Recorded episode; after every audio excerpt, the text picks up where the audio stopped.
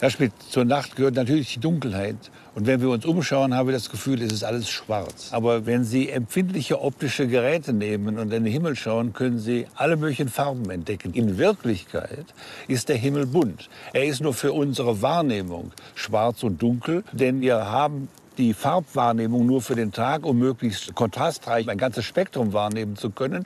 Und die müssen nachts runtergeschaltet werden, weil zu wenig Licht kommt, um die zu aktivieren. Ja, aber Herr Professor, gerade in der Nacht, wo es dunkel ist, war es doch so schön, wenn ich was sehen darf. Das hätte den Vorteil, A, rumpel ich nicht über jeden Ast drüber, wenn ich durch den Wald gehe. Und B, ich habe ja wegen der Angst der Schmidt hat für die Nacht tolle Ohren. Der Schmidt hat auch immer noch eine Wahrnehmung von den Gestalten, die man sieht. Und denken Sie dabei immer, eigentlich leuchtet über Ihnen ein bunter Himmel. Jetzt vielleicht. Wann soll ich das machen? Sie können jetzt zum Beispiel losgehen. Herr Professor, jetzt ist aber dunkel. Ja, und jetzt können Sie Ihre Erfahrungen machen. Nights in white satin never reaching the end. Heit in der Freizeit. Die Erforschung der Nacht. Welches Tier hört man nach der Dämmerung? Was spürt man nachts im bayerischen Wald? Und was sieht man, wenn man Denkmäler gezielt bei Dunkelheit besucht, zum Beispiel Schloss Neuschwanstein?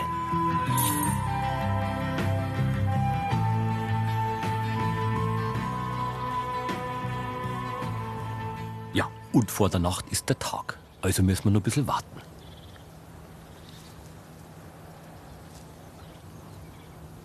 Und äh, das ist ein guter Platz, also die, die Felsen. Für ein Uhu? Ja. Das ist ein Paradies. Die Magerrasenflächen da drüben, also die Flächen auf den Felsen, ja.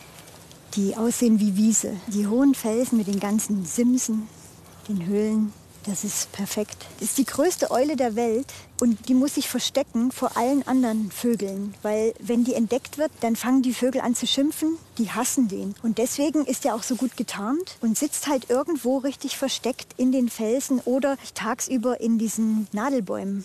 Such einfach mal so einen waagerechten Ast, ein waagrechten Ast. Ja gut, das macht natürlich Sinn, weil auch am senkrechten sitzt sie ja wahnsinnig Ja, schwer. halt so schräg ist auch nicht so optimal. Ja, stimmt. Die Franziska Jäger ist die Gebietsbetreuerin der Weltenburger Enge. Also die Frau, die dafür sorgt, dass eines der ältesten Naturschutzgebiete Bayerns gepflegt wird und die Brutplätze der seltenen Vögel erhalten bleiben. Ich habe einen. Nein. Doch. Ernsthaft? Oder ist das ein. Nein, das ist eine Wurzel. Nein, es ist eine Wurzel, es hilft nichts. Also es ist täuschend ähnlich immer weil die sind so gut getarnt.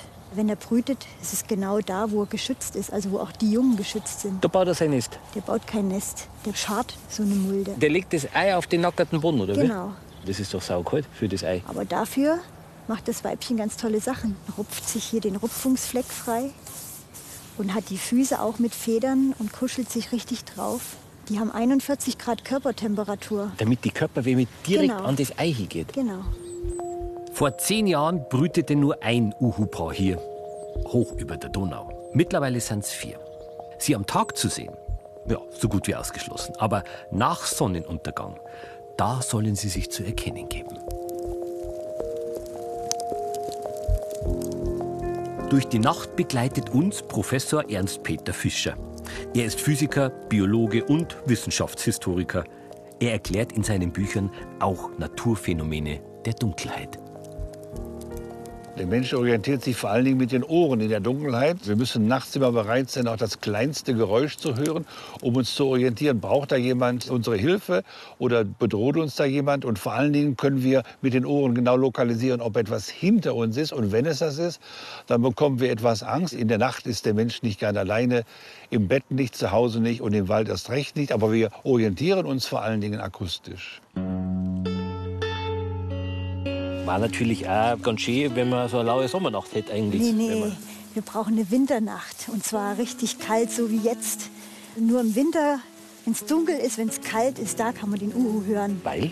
Er braucht im Winter ein neues Revier, sucht sich einen Partner, um sich fortzupflanzen und die Jungen großzuziehen. Der macht die Balz im Winter, wenn es so saukalt ist. Wenn wir Winter haben, hat der Frühling. Winter haben wir für den Frühling. Da ist er aktiv. An den Felsen sitzt er dann und ruft, bis das Weibchen antwortet. Es ist ja ein nachtaktives Tier, gell? Ja, die Uhus haben ja diese großen orangenen Augen und damit sieht der perfekt.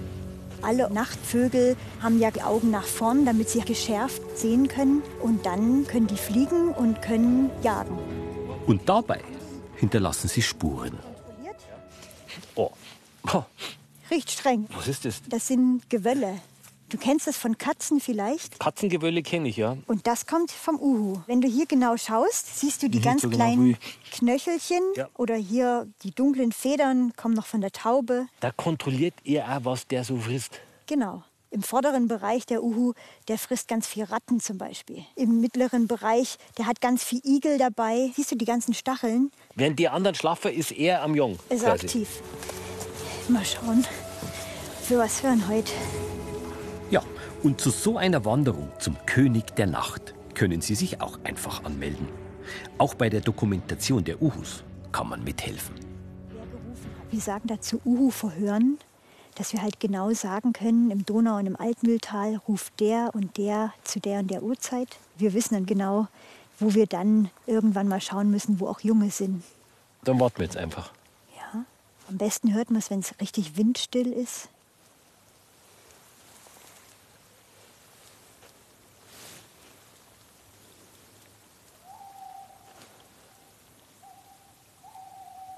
Das ist jetzt Das war ein Waldkauz. Waldkauz. Der wird immer gespielt in Gruselfilmen. So groß ungefähr Ja. und hat ganz schwarze Augen. Sieht von der Farbe ähnlich aus wie der Uhu, deswegen verwechseln den ganz viele. Aber der Uhu hat richtig orangene Augen und der hat schwarze Augen. Brauchen wir den Den Waldkauz? brauchen wir ja unbedingt. 18.10 Uhr. 10. 18 Uhr. 10. Ist aber auch nachtaktiv. Ja, der wird auch gefressen vom Uhu. Der natürliche Feind vom Waldkauz ist der Uhu. Genau, also der Uhu, der frisst ja die Vögel, die irgendwo sitzen und jetzt eigentlich schlafen, wenn die sich bewegen und Geräusch machen, das hört der Uhu. Genauso ist es auch beim Waldkauz. Der frisst halt die kleineren Vögel, aber der Uhu frisst den Waldkauz.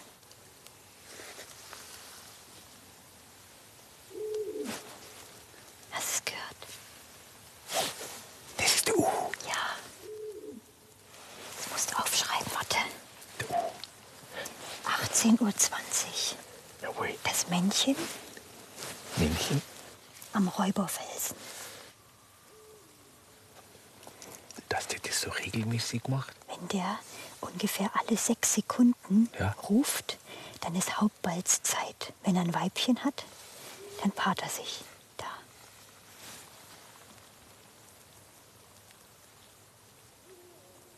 Da, der zweite.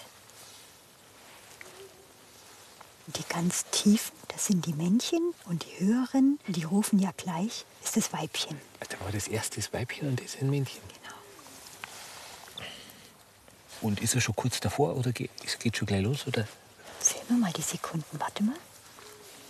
Eins, zwei, drei, vier, fünf, sechs, sieben. Ein bisschen hat er noch. Ja. Ja, vielleicht muss er noch duschen vorher. Mit dem bisschen Buhu springen die Damen schon an, oder wie? Genau. Und die rufen jetzt und dann fliegen sie los zum Jagen. Und dann? Dann ist Ruhe. Dann hört man sie nicht mehr. Genau. Heute paart er sich wohl nimmer. Äh, zwei Stunden nach Sonnenuntergang sind die Balzrufe verklungen. Klösterl. Ja, das ist eine alte Eigensiedelei von 1454 So alt. mit einer einzigartigen Höhlenkirche. Für ein mystischer Ort. Hä?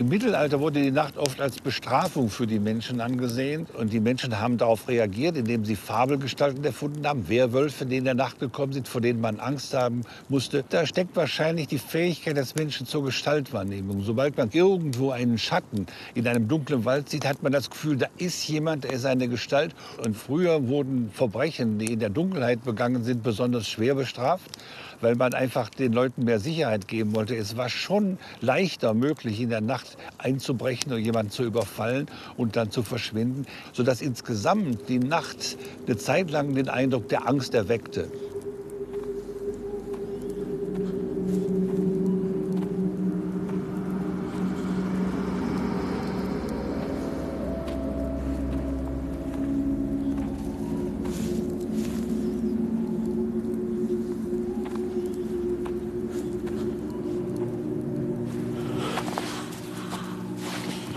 Das hat doch, doch an der Kapelle gesagt, oder?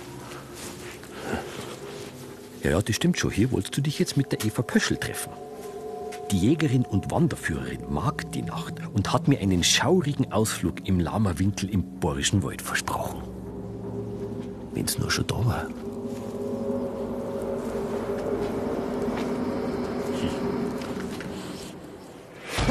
Max, grüß dich. Eva, servus. Das ist von klar. Gut, dann. Das ist von gut, ja. Na komm.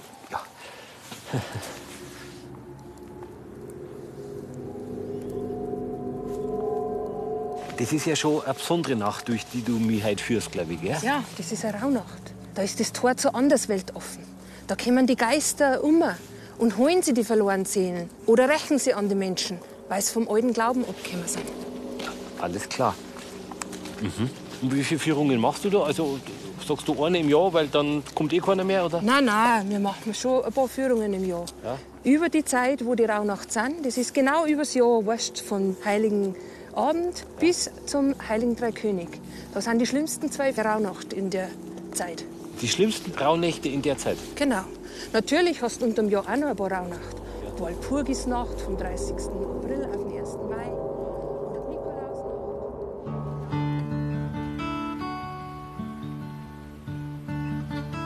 Wir haben hier einen wunderschönen Waldbauernsteig. Der ist gemütlich und schön anzuschauen und in jeder Jahreszeit ganz interessant. Ein paar Einödhöfe, die leben hier vom Holz und die Frauen bewirtschaften ihre Gaststuben da gibt es eine warme und eine kalte Brotzeit, Kaffee und Kuchen. Es ist ein freundlicher, gemütlicher Winterwanderweg, aber nachts ist hier stark. Wake up in the evening, Brennt kaum ein Licht. man, I ain't got nothing to say. I come home in the morning, Es ist ruhig. I go to bed feeling the same way. I ain't nothing but tired. Man, I'm just tired and I'm bored with myself. Hey there, baby. I could use just a little help. You can't start a fire. You can't start a fire without. Unterwelt ist ja das eine im Wald nachts, gell? aber wir haben ja äh, Tiere auch noch. Gell? Ja, natürlich. Du hast bei uns den Wolf, den Luchs, das Rotwild, das manchmal über die tschechische Grenze Ja gut, kommt. aber Rotwild, da hätte ich jetzt weniger. Ein Wolf, der schleicht du sich auch nicht Angst. Der schleicht sich Der Luchs, durch. weiß jetzt nicht, immer nachtaktiv, gell? Luchs, der hat auch zu viel, zu viel Angst, dass er zur Tür kommt. Aber ein bisschen gefährlich ist es, wenn die Wölzer unterwegs sind. Eine Bache mit ihren Frischlingen. Die will ja ihre Jungen schützen. Das ist klar. Und wenn du das eine siehst, Ja. bleibst stehen und ziehst dich zurück. Ganz stark. Dass du nicht bemerkt. Du, wenn du manchmal im Wald unterwegs bist und schmeckst den Maggi-Duft, dann weißt du, ein Wulzer in der Naht. Wolzau riecht nach, Nach Maggi. Maggi. Genau, Also wenn ich Maggi rieche, dann weiß ich, es ist in der Nähe oder war gerade da. genau. Dann ist ein roter Wulzer unterwegs gewesen. Das ist ja lustig. Maggi. Maggi.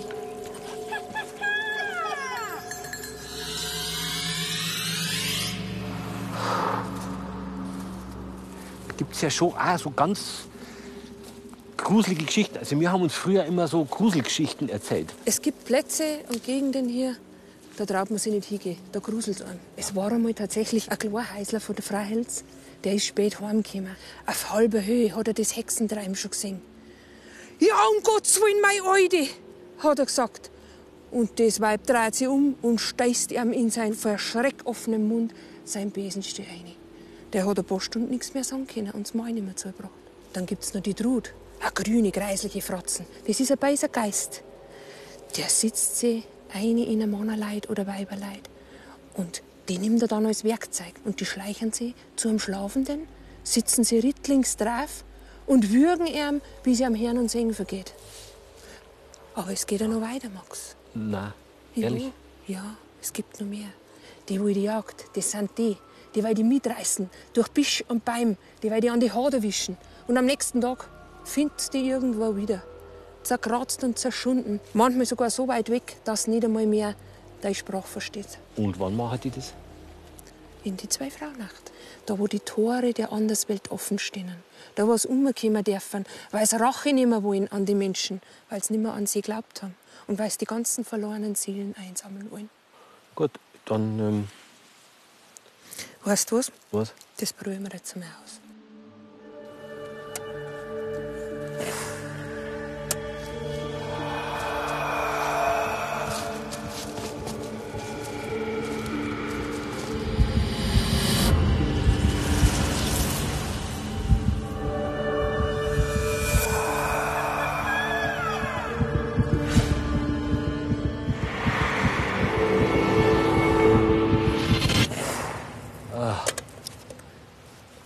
So ein Licht ist schon äh, was äh, Gewanz in der Nacht, ehrlich gesagt.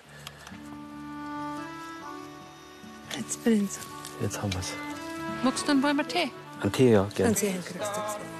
Ich hätte einen Schnaps trinken, wenn es war.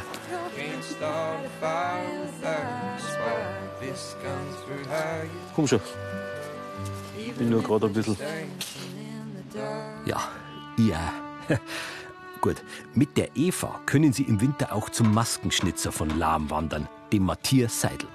Unterwegs erzählt sie von der Rauhnacht und am Ende erreicht man ein Lagerfeuer beim Matthias.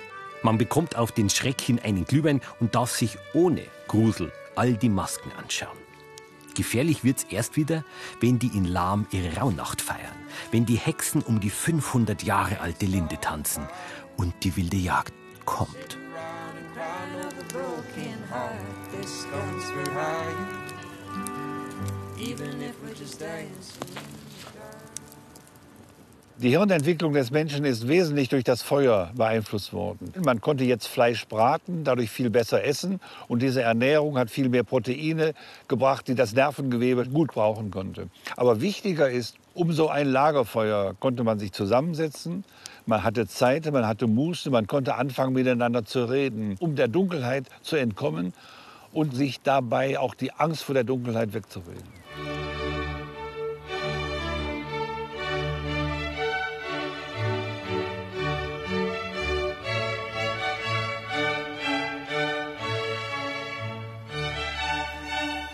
Ehrlich gesagt bin ich ja ganz froh, dass wir das Licht erfunden haben. Weil wenn es zu dunkel ist, schon blöd. Gerade in der Nacht. Aber Licht ist ja nicht gleich Licht.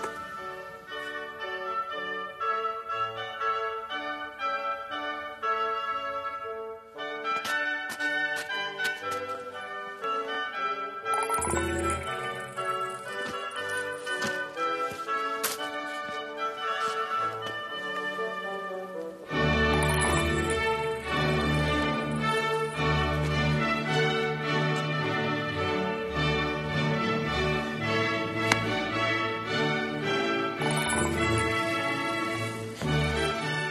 Schmidt. Ja. Diese Strahler, die Neuschwanstein, das Märchenschloss von König Ludwig II. anleuchten, haben zwei Männer aus dem kleinen bayerischen Ort Pfünz geplant.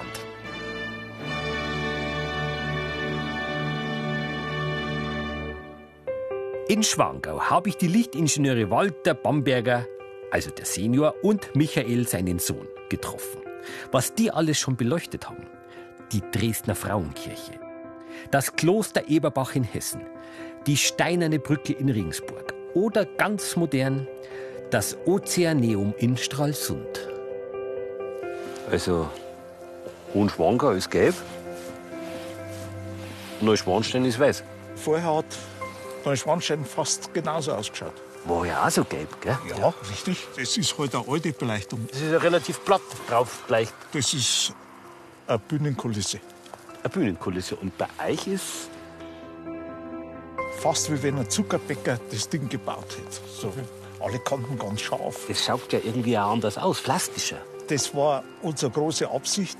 Und das Weiß haben wir deswegen gewählt, weil der König Ludwig ja ganz bewusst einen weißen Stein ausgesucht hat. Ah, Ist ja klar, dass man sozusagen den Gedanken weiterspinnt von ihm. In die Nacht rein.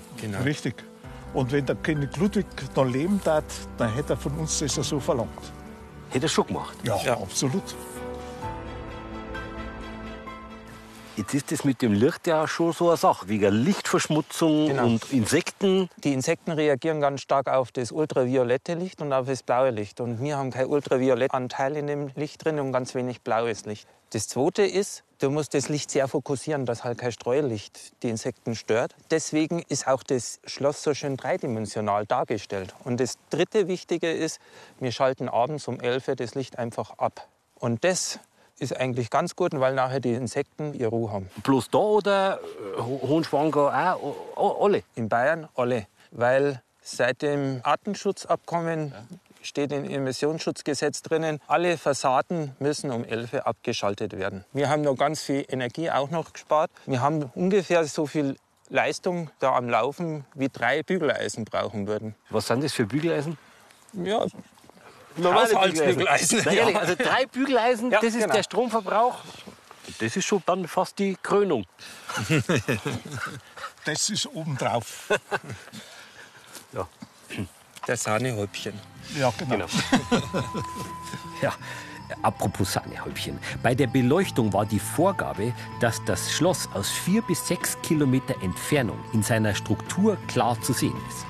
Auch das haben die Bambergers geschafft.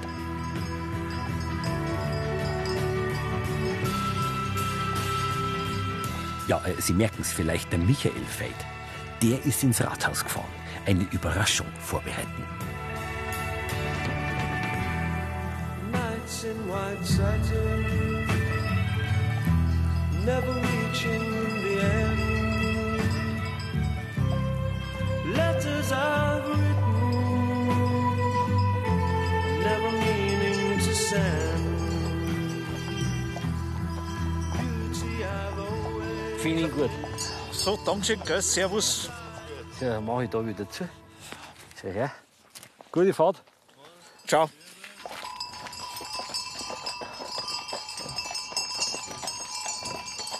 Das Attraktive finde ich ja an dem Schloss ist, dass das ja so ein bisschen wie zusammengesetzt ausschaut. So aus verschiedenen Richtig. Stilrichtungen, Richtig. Epochen. Das war unser Problem auch. Ich konnte das in unserem Architekturverständnis nicht einordnen. Deswegen musste ich mich intensiv mit dem Schloss und der Entstehungsgeschichte auseinandersetzen und auch mit den ganzen Gedanken und dem Umfeld äh, von König Ludwig. Ich muss ja verstehen, welche Botschaft dieses Schloss in die Welt schickt. Das Schloss hat ja was zu sagen. Ja, ja. Es weckt Emotionen, ganz unterschiedlich bei den Menschen. Es sollte ja ein mittelalterliches Schloss werden, ohne Wehranlagen. Und dann sind Architekturelemente dazugekommen, wie der große Turm, Ja. der gestalterische Anleihen von der maurisch-spanischen Kultur hat und von der osmanischen Kultur. Aber der linke ist ja schon wieder anders. Der linke ist ein typischer mittelalterlicher Turm, der zum Teil einen Anklang an einen römischen Wehrturm hat. Ja. Verschiedenste Architekturelemente hat er einfach aneinandergefügt und hat ein Kunstwerk geschaffen. Deswegen mussten wir alle Details in der Architektur separiert rausarbeiten über die Schattenstrukturen. Jeder, der malt, der malt Schatten, der malt nicht als erstes Licht. Und wir müssen es genauso machen. Wir haben erst uns die Schattenstrukturen überlegt und haben dann Licht gesetzt. Apropos Schatten, das wird äh, jetzt gerade ein bisschen dunkler, gell? Ja, das ist die Trauerszene. König Ludwig ist ja am 13. Juni gestorben und jedes Jahr am 13. Juni schaltet sich automatisch statt der normalen Szene die Trauerszene. Und die ist sehr verhalten, das Schloss trauert, Ja. aber der Turm ist heller, Ja. weil der Geist von König Ludwig einfach in unsere Welt weiter strahlt und weiter wirkt.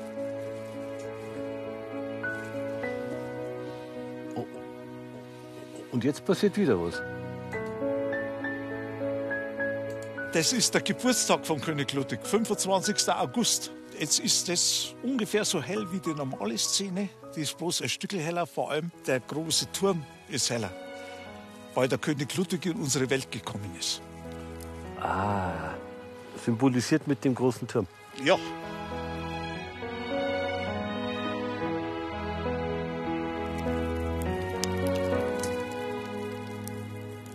In der Nacht möchten Menschen gerne schlafen.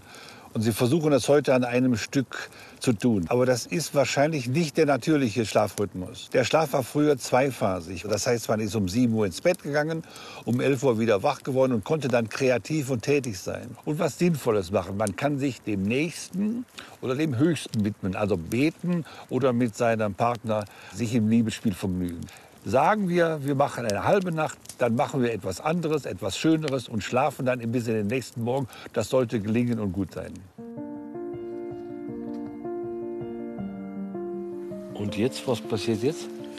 das Schloss begibt sich zur Ruhe. Das Schloss legt sich schlafen. Ich finde es einfach ungut. Da schaust ein Gebäude an, ein historisches Gebäude, das angestrahlt wird. Und auf einmal macht es Wumms und dann ist das Gebäude weg. 23 Uhr. Und ihr habt gemeint, ihr macht eine Dramaturgie draus. Es fällt der Mittelteil nach und nach raus. Und jetzt entstehen plötzlich zwei Schlösser, nämlich dieses antike Schloss mit diesem Wehrturm und rechts der schöne große Turm mit Teilen des Palas. Und jetzt geht der Palas auch mit zurück. Und jetzt bleiben bloß noch die beiden Türme stehen und jetzt baut sich der rechte Turm ab. Und dann der Ringe. Jetzt ist weg. Und jetzt sehen wir nichts mehr. Gute Nacht, Schluss. Gute Nacht, Schluss. Schlaf gut. Ja.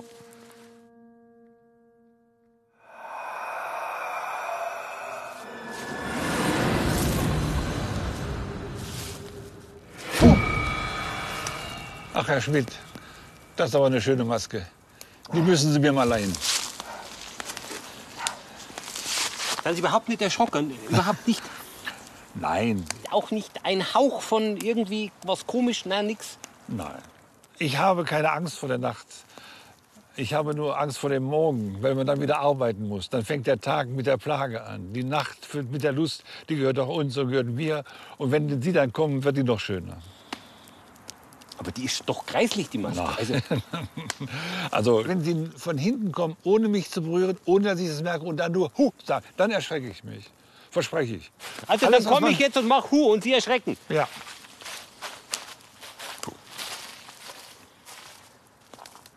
Oh, na, also, das geht doch. Ach so, die habe ich ja selber da hingelegt. Okay, gut.